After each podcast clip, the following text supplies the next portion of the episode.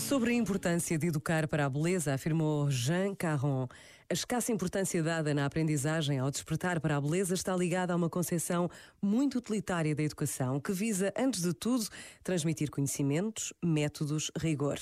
Forma-se o espírito e dá-se uma educação moral, esquecendo a sensibilidade. Daqui a importância da educação dos sentidos. Aprender a ver, escutar, tocar, saborear, a acolher esta experiência algo profunda de si e dos outros, que passa pela sensação para descobrir que se pode ter prazer em ver as coisas belas. Este momento está disponível em podcast no site e na app da RGF.